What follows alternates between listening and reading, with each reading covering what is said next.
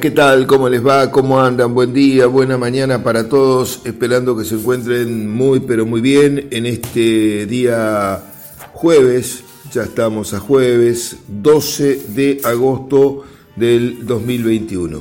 Una mañana que se presenta con una temperatura de un grado bajo cero, un grado bajo cero tenemos hasta hora de la mañana la presión atmosférica está muy alta, 1021 hectopascales, la humedad relativa del ambiente 97% y el pronóstico indica tiempo bueno para la jornada de hoy con una máxima que podría rondar los 14, 15 grados centígrados, más bien soleados. Eh, jornada que mm, será similar las de la mm, mañana, viernes, sábado, domingo inclusive, con ascenso de temperatura, pudiendo alcanzar el día domingo los 19 grados de máxima. Así que eh, buen tiempo es lo que se está esperando para las próximas jornadas, inclusive por supuesto el día de hoy. Muy bien, ayer eh, como lo vinimos anunciando durante bastante tiempo, se realizó el séptimo encuentro del ciclo de charlas 2021 que organiza el INTA 9 de julio, la Sociedad Rural Local, Círculo de Ingenieros Agrónomos y la Regional APRESID. La charla mm, contó con dos disertaciones. La primera que estuvo a cargo del ingeniero Sebastián Cabaldá, como eh, nos tiene acostumbrado, dando un repaso de los tips de mercado y estrategia eh, lo aclaró muy bien, eh, los tips de mercados que brindó eh, fueron, digamos, como provisorios, podríamos decir, porque hoy al mediodía se, se va a conocer el informe del USDA, em, que, bueno, puede revertir lo que él comentaba. Es un informe muy importante que realiza el Servicio de Agricultura Externo Americano y en el cual todo el mundo eh, pone los ojos y en función de esos eh, datos que brinda, eh, bueno, los precios se mueven hacia arriba o hacia abajo. De todos modos, hoy en día, como también yo he planteado en más de una oportunidad, muchas veces estos informes dejan de de tener la transparencia que han tenido en otras épocas y eh, son utilizados también como una herramienta eh, política eh, para bueno, tomas de decisiones importantes de Estados Unidos, inclusive de otros países. con el tiempo, muchas veces esas, mm, digamos, información que se vuelca se va em, minimizando o maximizando, dependiendo, em, para buscar la, realidad. Pero los efectos que em, la información generó anteriormente ya no, se revierten.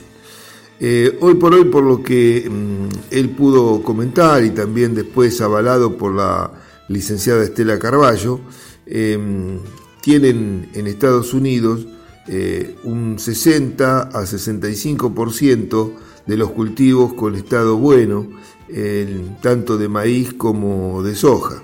Y esto, digamos, implicaría que es difícil que puedan obtener eh, las producciones que en su momento han mantenido y menos aún los stocks que están eh, realmente bajos.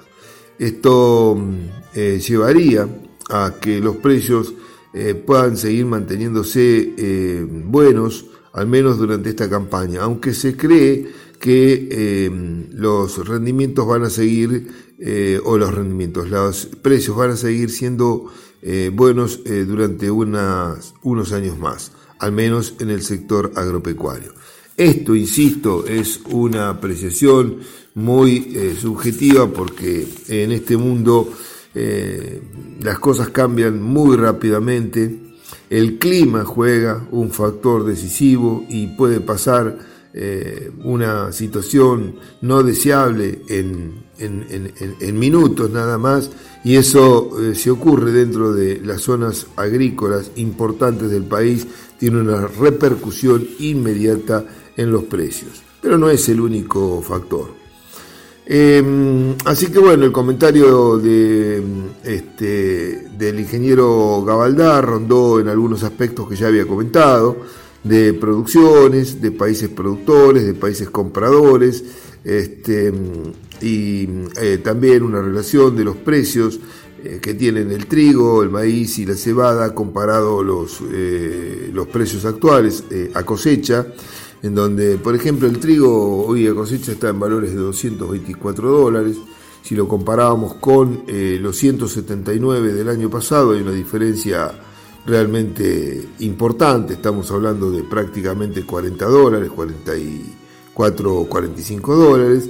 Y em, si lo comparamos con el promedio de los 10 últimos años, algo eh, similar, porque estaba a 178 dólares. Esta situación es bastante parecida para eh, también el maíz y la soja. Eh, también eh, brindó algunos márgenes, muy aclarando, por supuesto que son márgenes con números que, bueno, él considera, pero que, y en esto mm, nosotros también lo hemos dicho, ¿no? márgenes y el costo, la labor, cuánto vale una labor, es variable en función de cada productor porque no todos los productores tienen los mismos gastos o, inversiones. Eh, entonces, este, si uno lo hace en campo alquilado, uno pagó, no sé, 18 quintales, eh, otro pagó 15, otro pagó 17, otro pagó 14.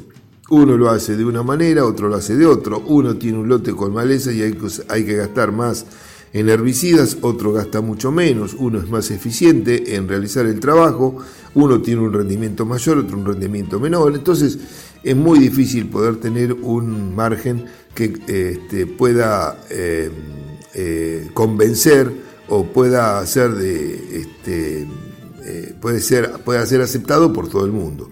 Así que aclarado eso es simplemente una medida comparativa en la cual me parece más importante no es cuánto puede ganar o cuánto puede perder un determinado productor con ese número, sino tener una tendencia, porque todos esos márgenes fueron hechos de la misma manera, tomando principios generales muy parecidos. Entonces el comparativo sí creo que es muy útil de ver qué cultivo tiene una mejor eh, posibilidad en, esta campaña. En esta campaña eh, daría la impresión que los cultivos como la secuencia trigo-soja es una alternativa muy favorable, habrá que ver si también después el tiempo lo permite concretar. Eh, a esta alternativa le sigue el maíz temprano, eh, con también otro margen, eh, digamos, algo menor o muy parecido, el maíz tardío y en, última, en último lugar se posicionaría, se posicionaría la soja de primera. insisto, son números y esos números son muy cambiantes de un productor a otro, de una zona a otra. Esos números son muy parecidos también a los que había brindado en la última eh, charla. Bueno, eh, esa fue la primera parte de la charla. Quiero decirles que la audiencia fue muy importante. Tuvimos más de 170 participantes en el pico de, la transmisión. Tuvimos algunos pequeños problemas en lo que es eh, el sonido.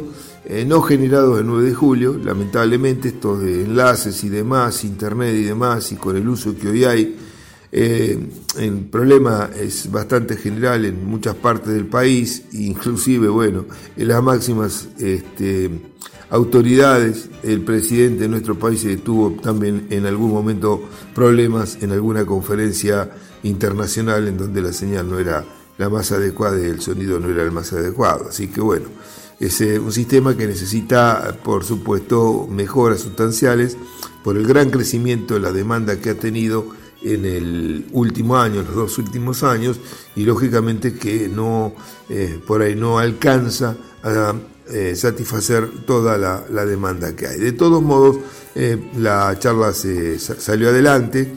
yo creo que el 95-96% de la charla se salió bien.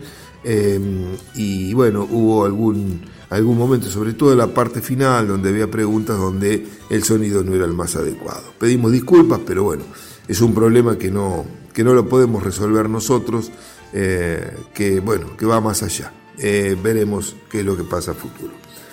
Vamos buscando una pausa y enseguida abrimos un poquito más esta tranquera aquí en Forti. Pausa y ya volvemos.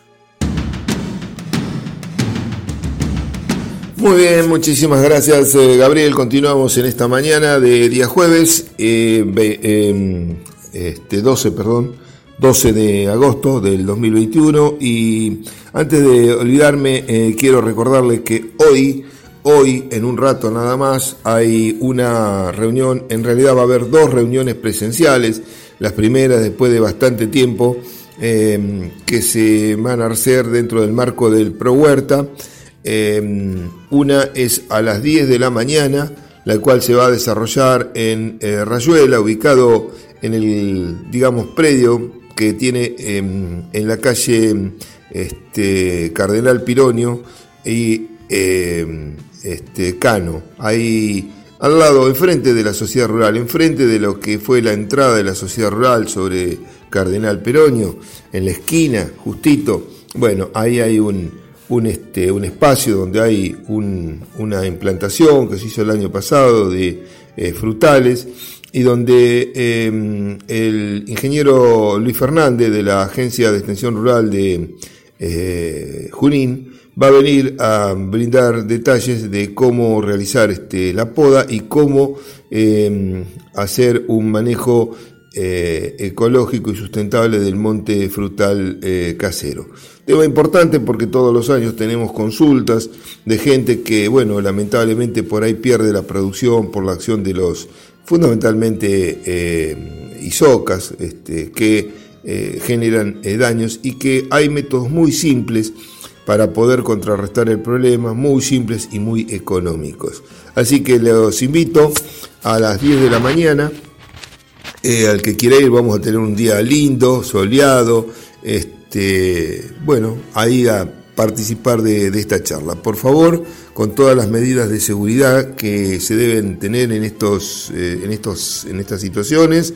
Distancia social, barbijo fundamentalmente, es al aire libre, se permite la participación de un grupo eh, acotado de gente, pero un grupo que creo no se va a cumplimentar eh, bastante, bastante grande. Así que esperemos que puedan disfrutar del evento.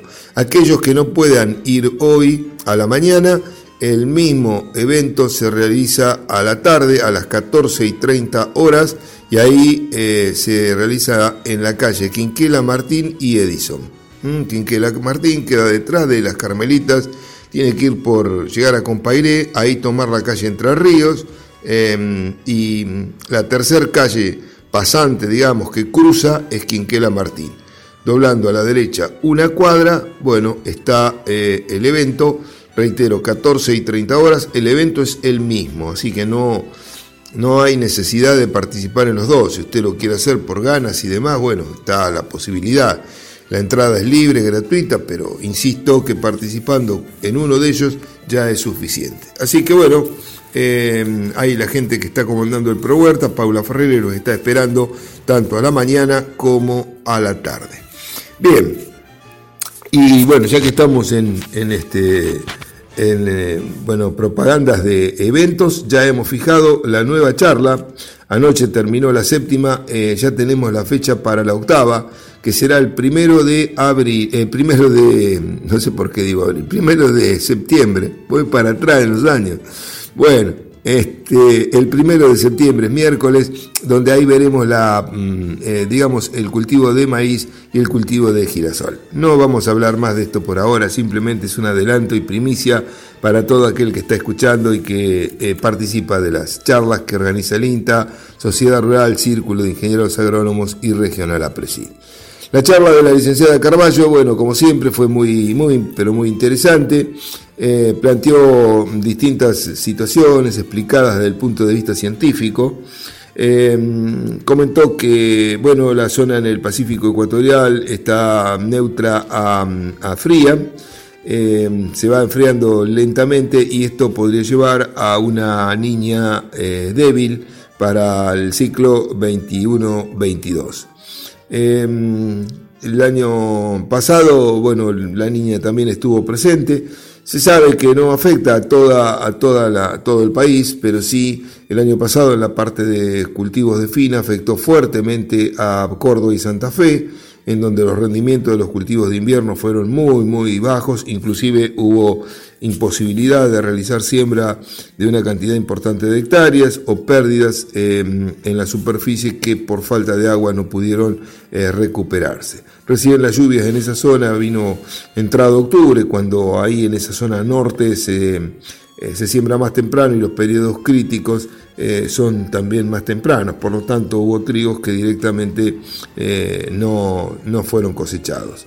En los cultivos de verano, la niña eh, la falta de agua eh, a causa de este fenómeno se corrió un poquito, esa zona tuvo alguna posibilidad y tuvo más efecto en algunas regiones de la provincia de Buenos Aires, eh, norte fundamentalmente de la provincia de Buenos Aires y también hacia el lado de La Pampa y el oeste de la provincia de Buenos Aires donde las circunstancias de falta de agua fueron bien marcadas. En este momento la temperatura del Pacífico ecuatorial se encuentra en, eh, por debajo de la temperatura considerada como neutral en eh, menos 0,5 eh, grados. Y mm, bueno, este, esta mm, situación se va a ir posiblemente agravando. es posible que mm, esa temperatura el año pasado llegó a menos 1,7 eh, este año eh, pueda ser eh, no tan grave, quizás este año se llegue a, menos uno. hay diferencias entre los dos, el año pasado comenzó bastante más temprano y acá este, en esta campaña el enfriamiento comenzó un poco más tarde. Como digo, podría llegar a menos uno. Em, y se podría eh, alcanzar entre septiembre y octubre. Y luego se podría ir recuperando. Recuerda que los efectos no son inmediatos.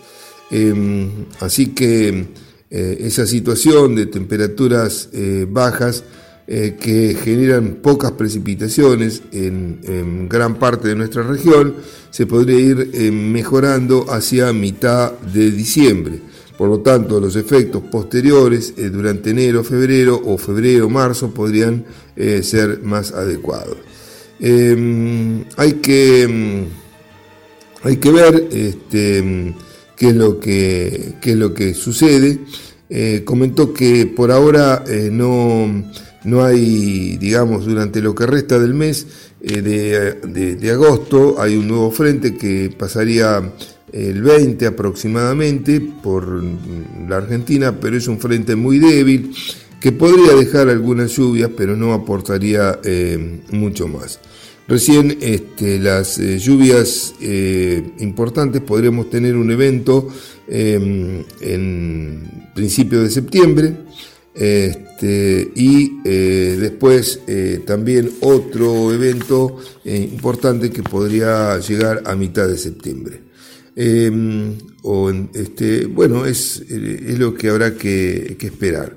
Hay también eh, una cosa muy importante que en muchas oportunidades nos ayudó, fue em, la, eh, digamos, el, efecto que tiene el Océano Atlántico, que hoy por hoy está más cálido, y esto genera em, entradas de, de, agua o entradas de frentes húmedos que transforman luego en precipitaciones em, y que nos ayudan a lo mejor a sobreponernos a la situación de la niña que se genera en el Pacífico ecuatorial. También habló de los frentes que pueden entrar por el norte con el anticiclón eh, que se genera en Bolivia y que puede también descargar agua en eh, nuestra zona. Em, eh, eso fundamentalmente lo está visualizando para el mes de noviembre.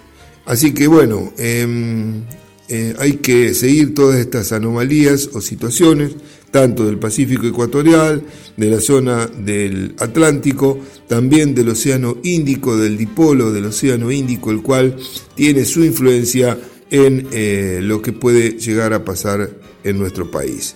Em, Brasil está con una condición también bastante compleja. El río Paraná va a costar recobrarse. Las lluvias que puedan ocurrir en nuestro país no impactan sobre el río Paraná. Y bueno, bajantes hubo otras en otras épocas. Ella comentó que en el ciclo seco 1910-1949 hubo 11 bajadas históricas del río Paraná. En este ciclo húmedo solamente llevamos cuatro. Bien, el tiempo se agotó. Gracias por la atención. Que lo pasen muy pero muy bien. Nos reencontramos mañana si Dios lo permite.